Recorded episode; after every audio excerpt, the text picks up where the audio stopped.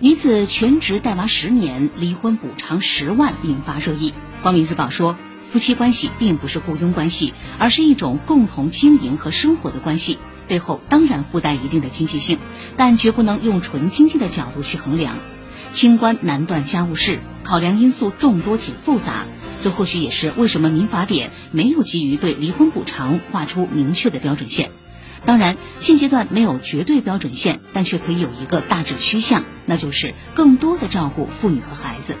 十年补偿十万到底是多是少？或许没有标准答案，只有更贴近实际生活的司法温暖。